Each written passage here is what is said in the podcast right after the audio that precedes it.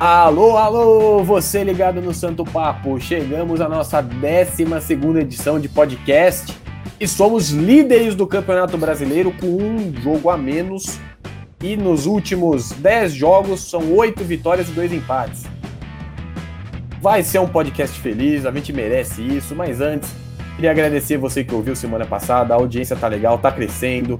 Queria pedir para seguir o nosso podcast, para compartilhar com seus amigos, mandar mensagem no nosso Twitter, santopapofute, e também aproveitar para seguir a gente.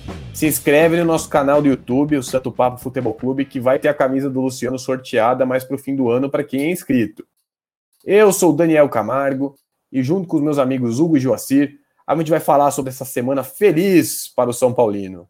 E aí, Hugo, semana passada eu perguntei para você aqui se acabou a ilusão e hoje eu te pergunto: voltou a ilusão? Um abraço a todos vocês, caros ouvintes, Daniel, Joacir, sempre aqui conosco, fazendo um podcast legal, agradável a vocês, pelo menos é o que esperamos. Enfim, a parcela de iludidos na, na torcida tem aumentado.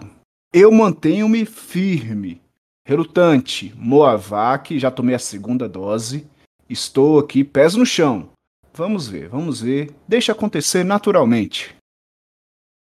Com esse time do Diniz, eu acho que a gente vai precisar de umas 15 doses dessa vacina. Falando em vacina, e aí, Joacir, a voz serena desse podcast, empolgou?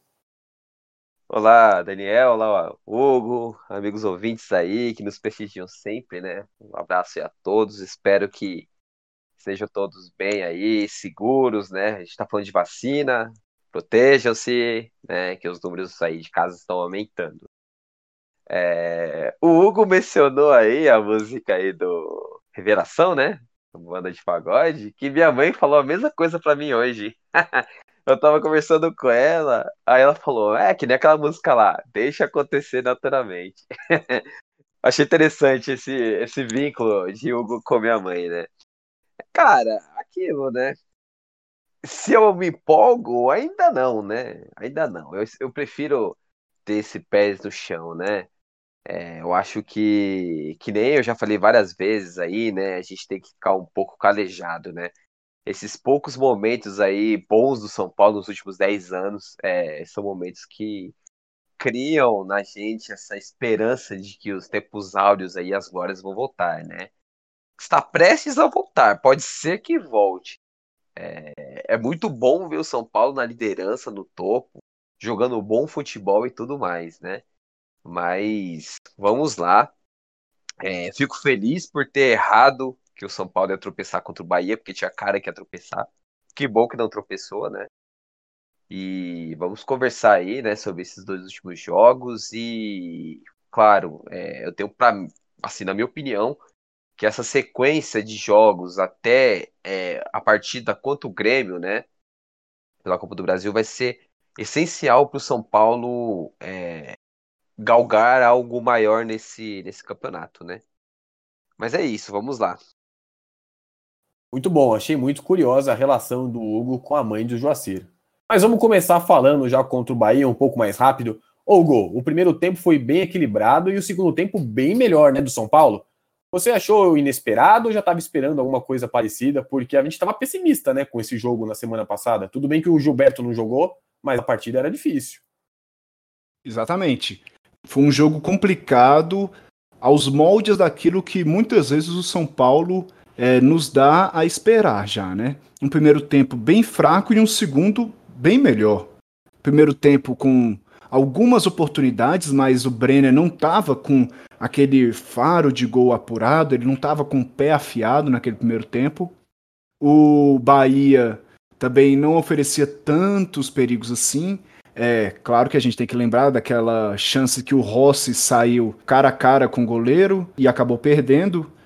Talvez tenha sido a chance mais clara do Bahia naquele primeiro tempo, além de uma outra batida de fora da área do, do Bahia, mas fora isso, um primeiro tempo sem muitas emoções e sem muita empolgação, tanto para os torcedores do Bahia quanto para os torcedores de São Paulo.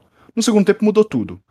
Finalizando, vimos também o ressurgimento de Arboleda como alguém que pode ser útil para nós, inclusive na titularidade.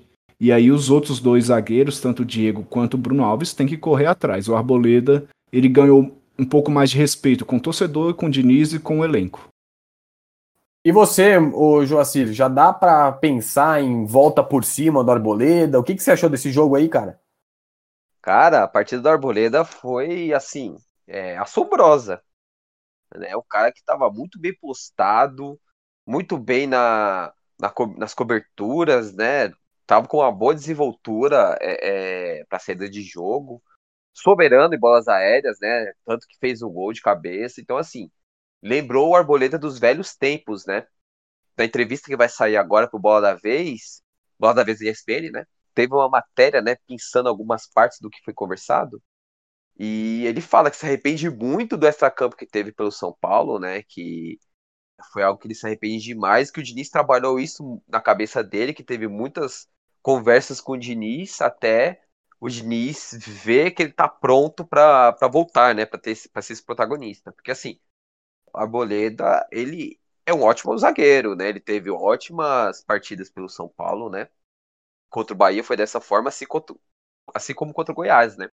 Então, assim, eu fico bastante contente, né, em ver que temos aí jogadores de excelente nível para a zaga, né? O Léo não estava mal naquela partida contra o, o Bahia, mas ele precisou sair da, do jogo uma arrumação tática diferente do Diniz que deu super certo, né? Então, méritos também para o Diniz disso. É, dessa forma também, né? O São Paulo hoje tem quatro defensores ali, quatro zagueiros que são confiáveis e ainda tem o Luan, né? Porque ele é aquele jogador silencioso que faz dá uma diferença muito grande, né, no time, né? Ele tá jogando mais como terceiro zagueiro, propriamente dito, como, como líbero do que como volante, né? E também méritos pro, pro Diniz também, né? Como a gente, como eu frisei agora há pouco, né? O primeiro tempo contra o Bahia foi uma partida bem fraca, né? É, foi como a gente imaginou mais ou menos, com, uma, com linhas bem próximas. Por mais que o Bahia tenha poupado muitos jogadores, né, para classificação, né, é, contra o União, União Santa Fé, mas é um time que tem essa retranca do Mano Menezes já é, é, arraigada ali, né? Talvez se em vez do Elias fossem os jogadores ali titulares com maior intensidade física, talvez desse mais perigo, né? E o Fernando Diniz ele leu muito bem o jogo quando viu que o não tinha é, serventia continuar com o Léo e poderia utilizar o Luan ali, né? É, ele deixou o meio de campo mais rápido, mais dinâmico, né? Vitor Bueno entrou bem na partida. Com isso, o São Paulo ganhou o jogo nessa mexida, né? E foi uma vitória providencial, porque como a gente sempre é, vem frisando, né? É, o diferencial na reta final, óbvio, né? Que o confronto direto é algo que é crucial por ser um, um confronto de seis pontos, né? E tudo mais. Só que mais do que isso é pontuar contra esses times da rabeira e principalmente é, ganhando, né? Então, assim, é, méritos totais aí pro Diniz, pro Arboleda, pro Luan, né? E pelo Luciano, que fez dois gols bonitos, né? Principalmente o, o terceiro, né? Que foi o segundo gol dele, assim, foi um golaço, né? Um gol é, de rara felicidade ali, a forma que ele pega de primeira no cruzamento ali, no passe, né? Do, do Reinaldo. Foi o, a vitória, né? O jogo que deixou o São Paulo ali credenciado a assumir a liderança na, na última rodada, né? Hoje rodada não. Na partida atrasada, né? Que foi disputada na, na quinta-feira. Tanto ele quanto o Brenner estão fazendo muito gol, né? Esse gol do Luciano me lembrou muito o gol que ele fez contra o Vasco, numa jogada até parecida. Que ele pega de primeira com a perninha esquerda e joga no contrapé do goleiro. Claro que um pouco mais de distância né, do, do passe que ele recebeu. Até porque foi uma rebatida lá com o defensor vascaíno. Mas mostra que o Luciano, ele tem um pezinho esquerdo interessante, bacana. Ele pega de primeira e, e é um chute certeiro. É, também ressaltar, dentre todos que você falou e que foram bem, é, por incrível que pareça, o Reinaldo talvez tenha sido até o mais importante. Ele participou de todos os gols do São Paulo na partida, né? Naquele lance fortuito de lateral, que teve bagunça da zaga, e o gol do Luciano, e o passe para os outros dois gols. Então ele saiu como, muitas vezes, ele sai como coadjuvante, acredito que ele saiu como protagonista nesse jogo contra o Bahia. Vamos falar agora sobre o jogo contra o Goiás. Era o lanterna do brasileiro, partida atrasada, né? Era para ser a primeira rodada, aquela, aquele jogo meio esquisito, que os times entraram em campo e aí o Goiás não veio. Era obrigação ganhar. Mas a vitória foi convincente, a gente jogou bem, a gente atendeu as expectativas, Hugo. Então, no final das coisas, né, no frigir dos ovos ali, fazendo aquele resumo, o São Paulo fez o que devia ter feito, não podia tropeçar contra o Goiás. É, e a gente viu o quanto a equipe do Goiás é horrível, é, é muito ruim.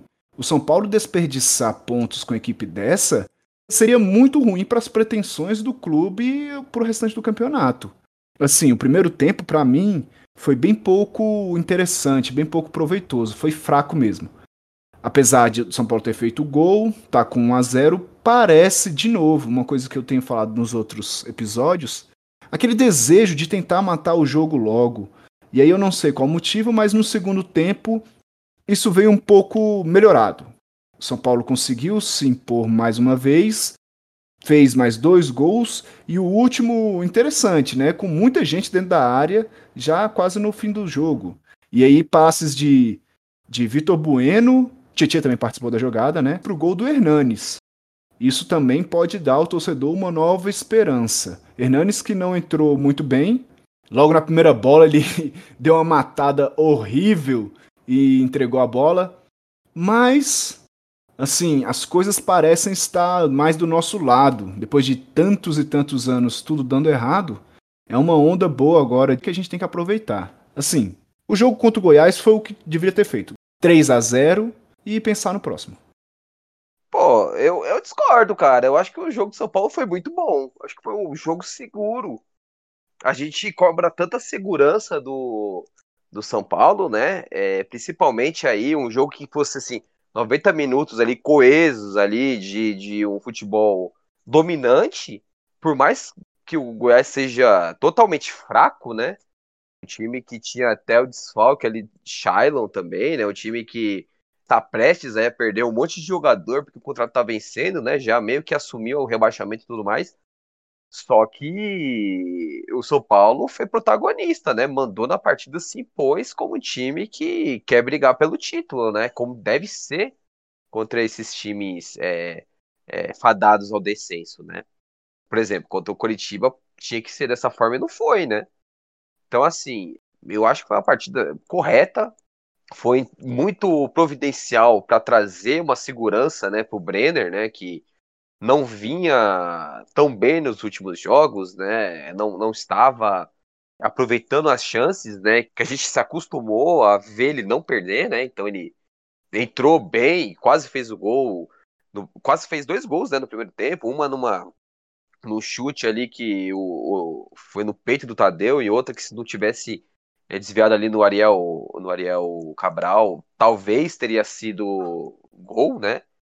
E fez o gol ali no segundo tempo por, por oportunismo depois de uma jogada assim extremamente inteligente por parte do Gabriel Sara, né? A gente vendo ali no replay, câmera lenta ali, que o perfil do São Paulo publicou, né? A inteligência do Sara em fazer o corta-luz ali depois do, do lateral do Reinaldo, para depois pegar a bola na frente e cruzar para a área, mostra que é um cara que tem uma visão de jogo além do tempo dele, né? Ele é diferenciado, né? Nesse sentido, né? E o Sara não fez um primeiro tempo muito bom, mas é, é, assim como não tinha feito também contra o, o Bahia, contra o Ceará, mas no segundo tempo ele sempre volta diferente, né? Já mencionamos, mas vale sempre tocar no ponto de que o Diniz consegue acertar esse São Paulo no segundo tempo para ser mais dominante e fazer mais gols. O São Paulo tem uma espécie de padrão ali de ter entre 60% e 70% de posse de bola e ter pelo menos 15 finalizações por jogo, né? Isso se tornou uma tendência. Se a gente pegar os últimos 10 jogos do São Paulo, a gente vai ver isso, né? Então, assim, eu não consigo é, é, ver assim, ok, não fez mais que a obrigação, não fez mais que a obrigação, mas foi bem. O primeiro tempo do São Paulo foi bom. O Juan quase fez gol. O Juan como, chegou como centroavante quase fez gol. Por mais que tenha feito somente um, mas poderia ter saído com mais gols. Talvez tenha faltado aquela gana que o, o Hugo mencionou e que eu mencionei no EP passado contra o Ceará. Talvez sim. é, mas pode ser algo sobre administração de físico, né? Alguma coisa do tipo. E também eu quero só finalizar, né? Para não me estender muito, quero enaltecer a partida do Igor Gomes. Igor Gomes já tinha feito uma bela partida contra o Goiás aqui no, no São Paulo, é, é, aqui em São Paulo, né? Pelo jogo do segundo turno. É meio confuso isso, né? Na quinta fez outra partida muito boa, dando bastante dinâmica para o time, né? Quando o Igor Gomes está ligado, a dinâmica do São Paulo é diferente, né? Ele é um cara que preenche muito bem os espaços e tem muita intensidade no, no, no seu jogo, né? Na forma de jogar, né? E ele fez um gol muito parecido com, com o gol aqui do Morumbi, né? Que sacramentou a vitória, né? É, então, vale ali frisar também a partida do Luan, outra ótima partida, Daniel Alves bem. E eu vou divergir do Hugo no sentido que o Hernanes ele não entrou mal. Eu achei o Hernanes bem, é, bem disposto, bem fisicamente, correndo. E é bom ver o Hernanes fazendo gol, né? É sempre bom ver o Hernanes fazendo gol, o Hernanes feliz, né? É, por mais que a gente critique, a gente cornete, mas o Hernanes ele é a, a última fagulha dos tempos é, gloriosos do São Paulo, né? A gente vê o Hernandes fazendo gol, aí já começa a pensar alto, né? Imagina ele se aposentando com um título de campeonato brasileiro, com um título de Copa do Brasil, que nem a gente comentou ontem. É, eu queria falar com vocês também sobre o jogador que estava contundido, que foi o Igor Vinícius. Ele entrou ontem correndo que nem um louco, atacando. Ele é uma opção muito boa para quando a gente tem que atacar o time, né? Quando não é um time que vai atacar o São Paulo. O que, que vocês acham disso? Eu concordo que o Igor Vinícius ele consegue dar ao São Paulo uma opção que normalmente ele não tem, que é uma jogada de mais profundidade. Alguém que consegue fazer uma ultrapassagem para a linha de fundo, alguém que penetra na área ao invés de ficar cruzando antes dela, como o Juan Fran e o Reinaldo fazem bastante durante o jogo, e aí a gente já chegou no consenso que é muito pedido pelo Diniz, isso é uma forma que o Diniz quer que o São Paulo jogue essa bola na área. O Igor Vinícius, ele consegue é, mudar um pouco, dar uma opção diferente. Ainda tem a velocidade dele e a chegada dentro da área, que é interessante para você espaçar mais a defesa do adversário, que normalmente e cada rodada mais vai jogar mais recuado, mais defensivo contra o São Paulo. É uma opção interessante e, ao meu ver, melhor do que a do Tietchan jogando pela lateral. É, assim, é bom ver o Igor Vinícius de volta, porque ele é um lateral aí que eu acredito que não tem nenhum no elenco, né? Já que o Wellington voltou para o sub-20, que tem a, as características dele, né? De ser um lateral típico brasileiro, daqueles que motorzinhos, né? Que vai até o fim, que erra, mas volta marcando e nos trancos e barrancos faz uma jogada boa, e, e tudo mais, muito guerreiro, né? É, é bom para você ter uma, uma outra variação e principalmente para jogar o Tietchan mais para a segunda linha, porque eu repito, é algo interessante, é algo promissor ver Tietchan sendo esse meia é, lateral nesse 4-4-2, né? E assim, por exemplo, a partida contra o Botafogo, né? É, a partida que, que vai ser aqui no, no Morumbi é, a partida atrasada, né? Seria interessante você ir com o Igor Vinícius justamente para você ter profundidade e amplitude que o Juan Fran não te dá. E dá um descanso também pro Juan Fran, né? Já que vai ter um confronto é, providencial para ele contra o Corinthians aqui é, é, lá em Taquera, né? Então é bom ver o Igor Vinícius de volta. Principalmente ver que o elenco todo voltou, né?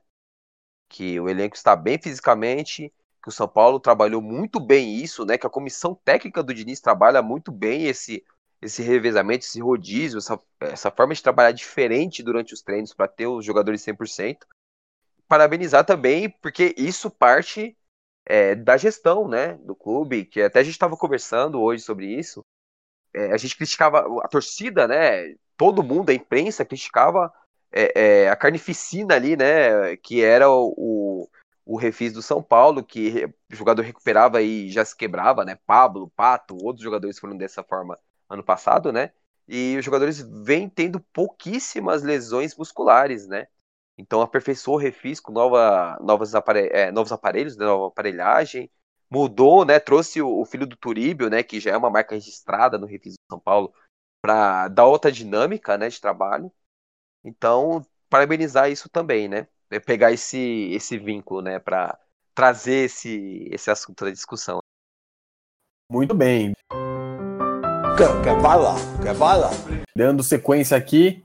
Joacir, melhor e pior da partida contra o Goiás. Cara, pior eu vou colocar o Pablo. Porque assim, ah, ok, Luciano não fez uma partida lá, aquelas coisas, mas ele não foi mal. Né? Não foi mal. É, por exemplo, o lance do segundo gol vem numa tabela que ele se encaixa ali perfeitamente no entrosamento com o Sara e para achar o Brenner, pro Sara achar o Brenner, né? Então não posso colocar o Luciano. Vou colocar o Pablo porque entrou tropeçando com a bola, aqueles domínios errados, né? Então assim, jogou pouco, mas vai ficar para ele porque o Pablo é é isso. É perseguição. e o melhor do jogo vou dar pro Igor Gomes, cara. Igor Gomes fez o primeiro tempo muito bom, fez o gol ali que abriu a porteira, entre aspas. É, gostei da dinâmica dele, é, a forma que ele jogou, atuando pelo meio, tava em todos os espaços ali. Gostei bastante da partida do Igor Gomes, né? Então vou dar esse, esse crédito aí para ele. Eu gosto bastante do Igor Gomes e eu acho que quando o Igor Gomes joga bem e joga sendo objetivo, o São Paulo faz uma partida boa. É incrível a relação. Então, para mim, hoje, a, o melhor da partida vai para o Igor Gomes e uma menção para o Brenner, que saiu aí dessa fila, que era pouca, mas já estava incomodando uma galera aí. O pior da partida, eu não vou eleger ninguém, se tivesse que eleger seria o Pablo, mas eu vou dar uma menção honrosa ao Daniel Alves. Cara, deixa o Gabriel Sara bater falta, pelo amor de Deus. Hugo, e os seus?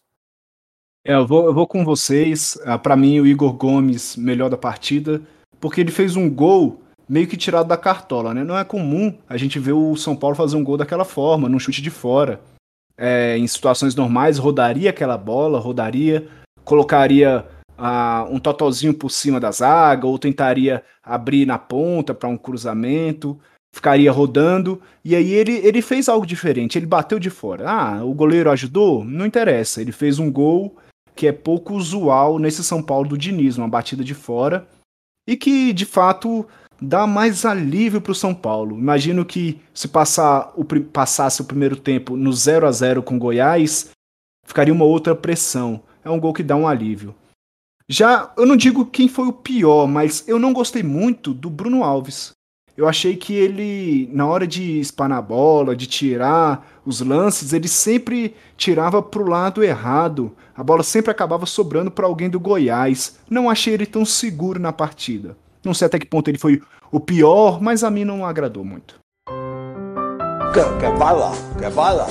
Amigos, é, eu sei que o Daniel é nosso âncora, mas é, eu tô com algo aqui na mente para fazer uma provocação a vocês também para os nossos amigos aí, ouvintes, né? Algo que eu assisti hoje no, no Redação Sport TV e eu achei pertinente a gente conversar, né?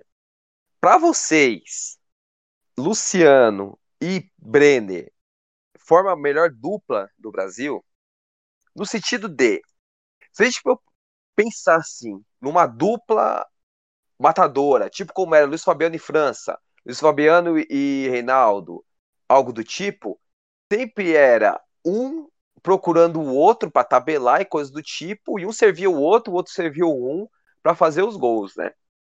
Se a gente for pegar o número de gols do, do São Paulo, são poucos é, que saem em jogada trabalhada entre os dois, né? Eu não consigo lembrar assim de, de cabeça assim de, de gols que saíram entre os dois, né? durante a partida, os dois também não se, não se preocupam tanto assim, né? O Meia, o, Gabriel, o Gabriel Sara e o Igor Gomes procuram mais os dois, né, do que os dois se procuram. Eu achei interessante isso. Para vocês, é uma dupla de fato? É uma melhor dupla? Como que vocês veem essa essa fase dos dois, né? Esse yin yang, né? Esse complemento que, que eles são, né? que, que vocês acham disso, dessa provocação? Eu concordo que não é uma dupla muito eventual, né? Que nem você disse, como Luiz Fabiano e Reinaldo. É muito difícil você ver o Brenner e o Luciano tabelando entre eles ou procurando um ou outro durante o jogo. Eu vou até falar que, para mim, eles até não se tocam a bola. Inclusive, o Luciano reclamou com o Brenner assintosamente no jogo contra o Goiás. por uma bola que o Brenner optou por finalizar. E o Brenner respondeu também, xingando. Eu acho que, obviamente, não tem crise, não tem nada, é um, uma disputa sadia. E, por mim, eu acho que briga por ser uma das, uma das melhores duplas do Brasil. O Brenner e o Luciano hoje, eles têm 18 gols, né, somados os dois, e eu não sei nenhuma dupla. Aliás, poucos times atuam com duplas de ataque, né? Mas, por exemplo, o Flamengo, que usa o, o Bruno Henrique e o Gabriel, ou então o Bruno Henrique e o Pedro, também não tá chegando a tanto assim, não. Eu acho que hoje seria a melhor dupla de ataque. Certo. Pegando essa deixa, já que os dois não têm essa essa técnica aí. Não sei se não, não tem essa técnica, né? Mas não tem esse estilo clássico que a gente viu aí de Bebeto e Romário, Careca e Miller, entre outros aí. Será que essa característica dos dois de, ser, de serem mais verticais, pegar a bola para frente, sempre é, em busca da definição, sem esse toquinho de lado entre eles, não arrumou o ataque do Diniz, porque o ataque do Diniz antes era uma coisa muito passe de lado quando chegava na frente e pouca é, e não tinha aquela aquela sensibilidade de arrematar logo, né? Aquela verticalidade, aquela dinâmica, né, de chegar ao gol rapidamente que a gente chegou, a gente se acostumou a ver nos times do Diniz, no time do, do Fluminense, né, do, do Diniz, que era muito chute a gol e tudo mais. Será que a dupla, por mais que não seja é, esse Batman e Robin, né, de se complementarem, é, esse senso individualista deles fez com que e faz com que o São Paulo seja um time mais é, conclusivo, no caso? Isso certamente. É, eu vejo que os dois não são complementares entre si, né, porque são dois jogadores que são bem objetivos, bem diretos. Mas eles são muito complementares para a equipe é, não entre eles, mas para o conjunto da equipe. Você vê que o, Luci o, o, Luciano ele consegue fazer essa volta, ele busca a bola, ele sai para uma tabela, ele tenta criar um pouco mais de jogo, enquanto o Brenner, por mais que ele corra e se movimente, ele fica mais à frente para poder finalizar. Então, eles não têm jogadas entre eles, mas para a equipe, os dois juntos fazem a equipe toda crescer cada um com a sua particularidade, com suas funções, suas atribuições e suas capacidades, fazem com que o ataque do São Paulo, ou a equipe do São Paulo como um todo, funcione melhor.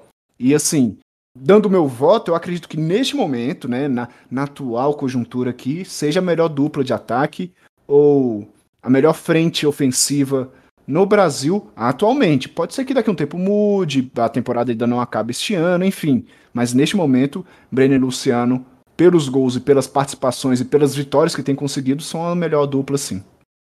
Não tem nem como discordar, né? Você passa por essa reabilitação do São Paulo, ela passa muito pela contratação do Luciano e pela aparição do Brenner no time titular.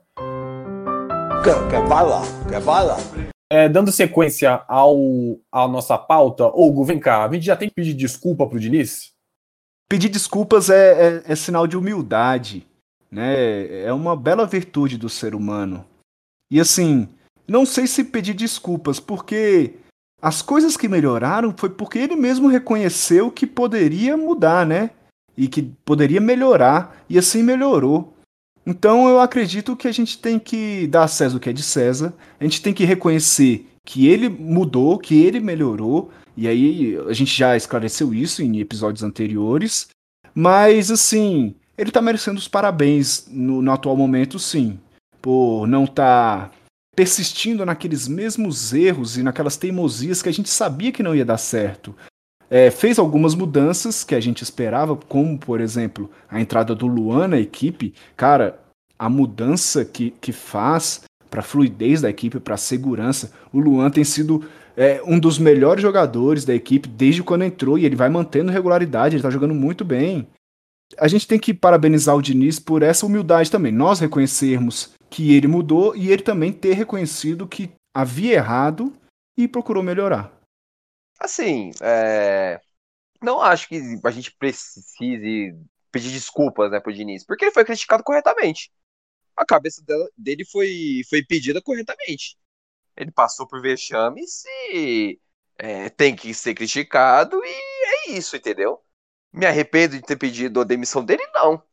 não me arrependo. A questão é, é foi bem como falou, não é pedir desculpas, mas sim é, vangloriar, parabenizar esse passo à frente que ele deu no trabalho dele.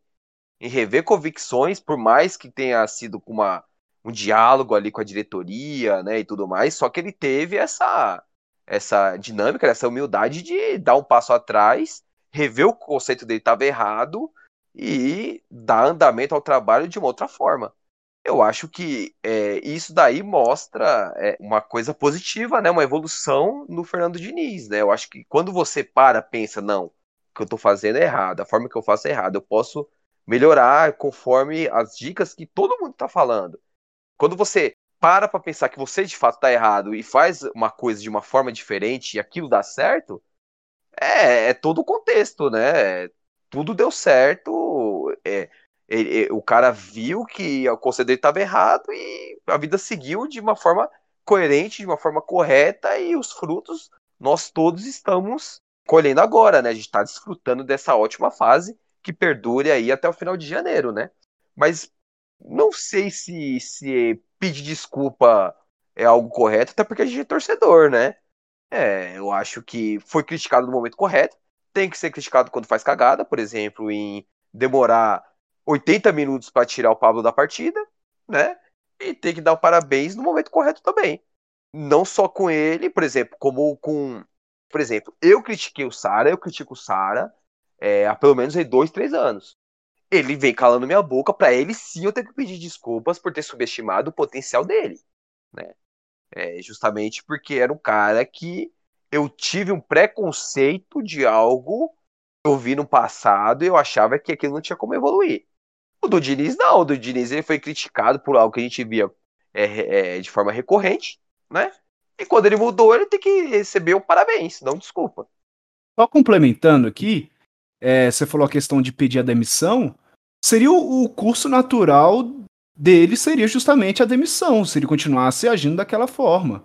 E, e, não era só dito por nós, não era só dito por cornetas, era visto em toda a mídia, todo grupo especializado. Então, e dentro é... da diretoria também. Exatamente. a partida contra o Atlético Goianiense quando, como é, a última cartada final dele, né? Exatamente, deram um ultimato nele justamente por isso, porque, ó, é a última chance que a gente vai dar, senão é rua. Então, foi o momento ali da, da guinada, quando o São Paulo começou a mudar ali, foi naquela conversa, naquele ultimato que a diretoria deu, e, e, na humildade do Diniz de reconhecer. Ele poderia ficar como, por exemplo, foi o Ney Franco, é, insistindo na mesma forma, nos mesmos jogadores, naquela mesma coisa, teimoso, e acabaria sendo demitido, como o Ney Franco foi. Mudou, o São Paulo ganhou com isso, aos pouquinhos, claro, e hoje a gente está vendo uma equipe melhorando né, com o passar dos jogos. Exato, e, e assim, a gente criticou bastante nesse podcast, bastante no, no, no canal do YouTube. Mas tudo leva a crer, né, que algo grande vem, ser, vem sendo semeado, né? Por mais que o São Paulo passe mais aí uma temporada no, em branco, né? É, sem conquistar nada, mas vem sendo ali semeado algo importante. O Diniz tem o elenco nas mãos, o Diniz está sabendo trabalhar com os moleques, está trazendo aí os moleques da base ali gradativamente para jogar no time principal. E hoje, por tudo aí, pelo caminho que, que vem, sendo, vem sendo traçado aí, né? São Paulo não perde no brasileiro há três meses, por exemplo. Hoje eu não vejo motivos para o Casares, né, que já é o virtual novo presidente de São Paulo, trocar o Fernando Diniz, por incrível que pareça. Isso seria insanidade ser falado ali, sei lá, depois da eliminação contra o Lanús, né? Mas não vejo motivos para trocar o Diniz, né? Acho que é um trabalho que, por mais que tenha seus altos e baixos, né? Seus baixos foram baixos bem profundos, pífios, né? Toscos, mas vem numa ascensão ali acentuada, né? Interessante. E por méritos também desse, dessa confiança do Raí. Só que aí eu paro e penso se o Casares tira o Raí, por exemplo, pra, e mantém só o Diniz, será que ele vai continuar com esse mesmo respaldo, a mesma é, fortaleza que se criou ali é, atrás dele, né, ao redor dele, para esse trabalho que começa a dar, a dar a surtir efeito, né, a dar frutos? Não sei. Então, se por exemplo, é para trazer Rodrigo Caetano, eu prefiro ficar com o Raí. Por mais que o Raí tenha sido péssimo em 2018, ter feito contratações estapafúrdias, ter demitido o Aguirre de uma forma é, é, tosca, que até hoje eu não entendo, ter promovido os Jardine sem estar é, é, preparado, né? E toda a bagunça que foi no entorno de Cuca, trazer Pablo e tudo mais. De um ano para cá, depois da, da, vida do Daniel Alves, do Juan Fran, ele faz um trabalho, no mínimo, bem. É, como o Joacir bem disse, essa semana alguns boatos lá pelas bandas da Barra Funda correram, né, que o Casares já é o virtual presidente do clube, não vai manter o Raí e o Alexandre Pássaro para o próximo ano. Trocaria em janeiro, no meio da temporada, no meio do Campeonato Brasileiro. É, e também estão falando que ele cogita o Rodrigo Caetano, como bem disse o Joacir, é o homem que perdeu o Cudê e trouxe Abel Braga. Os próximos jogos. Quer, quer? O que, que dá pra esperar dessas duas partidas? Temos grandes chances de continuar líder e é o que se espera, né? Jogando com equipes que estão realmente em crise. O São Paulo joga neste domingo contra o Esporte e na próxima quarta-feira contra o Botafogo. Esporte 16, Botafogo 19 colocados. E o primeiro jogo já contra o Esporte, eh, eles têm muitas ausências para essa partida. O Júnior Tavares não joga, por questões contratuais com o São Paulo, né? Ele é emprestado pelo São Paulo ao esporte, não vai poder jogar. E aí fica a opção deles preencherem ou com o Sander ou com o Raul Prata, que na verdade é lateral direito, mas jogou improvisado algumas vezes e se saiu bem. São essas duas opções para a lateral esquerda. Ah, Eles têm um retorno do Thiago Neves, depois de aprimorando a parte física e ter perdido a última partida. Também tem ausências do zagueiro Adrielson. E essa é muito importante porque o Jair Ventura, que também volta depois de um tempo de Covid, conseguiu dar consistência ao esporte jogando justamente com três zagueiros. E o Adrielson é muito importante nessa, nessa função. Ele está suspenso, não joga, e as opções são do Rafael Thierry, que tem jogado bem pouco, pode estar sem ritmo de jogo, zagueiro, ou o volante Marcão. E aí, tendo a possibilidade do Marcão jogar, talvez ele preencha mais aquele a parte central ali do campo, né, à frente da área, dando um pouco mais de, de condições do São Paulo jogar pelas laterais. Aí entra a questão do Reinaldo, o Sara podendo encostar com ele ali, fazer uma dobradinha, talvez. Sara, sempre que foi ao fundo do campo, conseguiu boas jogadas, muitas saíram gols. E pelo lado direito poderia ser uma opção entrar com o Igor Vinícius também, para dar essa questão de profundidade. Esporte com três zagueiros, fechando mais o meio, que é o que todo mundo acha que o São Paulo vai fazer, jogar centralizado, e que é realmente o mais habitual. Jogar pelos lados talvez seja uma grande saída. A- ainda a favor nosso, eles não têm dois atacantes para essa partida. O Hernani Brocador foi barrado, não joga contra o São Paulo. E o Leandro Bárcia tá com uma lesão, provavelmente uma questão do ligamento do joelho. Então, a volta do Thiago Neves é muito é quase certa para a equipe. Há mais possibilidades da gente ser mais ofensivo, mais presente no campo de ataque e sair com essa vitória que é o esperado. É, com essa partida aí, essa partida do esporte, é uma partida essencial aí, crucial para o São Paulo começar a abrir um, ter um pouco de gordura ali pro, pro Atlético Mineiro e pro Flamengo, que tem um jogo a menos, né? Vale lembrar. Assim como o Palmeiras, né? Não sei, mas me parece que essa partida tem elementos ali parecidos com o jogo contra o Bahia. Assim, eu acho que o Diniz não vai fazer isso. Não sei se é muita ousadia. Mas eu pensaria em deixar o Luan como zagueiro, assim como foi contra o Bahia, fazer ali uma linha de, de zaga com o Luan e Arboleda, que é um cara alto ali por cima, né? A impulsão da Arboleda é assim, sensacional. E um jogador veloz, né? Eu tava pensando isso antes dessa lesão do Bárcia, mas talvez eu acho que o esporte deve entrar ali com o Vinícius Popó, né, para continuar com esse jogador assim alto, né? O jogador de ataque que tem essa casquinha pro Thiago Neves, né? Vinícius Popó é o centroavante revelado pelo Cruzeiro, né? Muito alto. Então, eu não sei se essa estratégia seria uma estratégia interessante. Jossi, eu, eu, vou, eu, vou, te interromper só um pouquinho, porque Sim. o esporte pode ter também a estreia do Dalberto, né? Que é ah, é o atacante contratado junto ao Juventude. Então ele pode Faz fazer a estreia sentido. dele contra o São Paulo. Faz mais sentido ter o Dalberto, porque o Dalberto é um jogador veloz para continuar nesse estilo do, do Bárcia, né? Então, provavelmente deve ser ele mesmo. Então, eu acho que até faz sentido você ter um zagueiro mais veloz e um zagueiro alto por cima, né? Se você vai jogar com um time que provavelmente vai entrar ali no contragolpe. Não sei se é muita ousadia, pode ser, mas enfim. A entrada do Igor Vinícius poderia ser uma boa também, justamente para dar essa, essa profundidade e amplitude ali é, pelo lado. Até mesmo o Tietchan também, para dar um passe melhor. Mas eu entraria com o Rodrigo Nestor por dentro, com o Daniel Alves, justamente para ter essa infiltração pelo meio e ter essa dinâmica diferente pelo meio. Porque quando você joga com o Luan só na, como falso líbero ali e o Daniel Alves fazendo essa movimentação pelo meio, eu acho que o time fica muito encaixotado. E quando você coloca um cara ali para jogar por dentro, que tenha mais dinâmica junto com o Daniel, você ganha mais artifícios ali para tentar furar um, um, um, meio de campo que vai ser bem congestionado.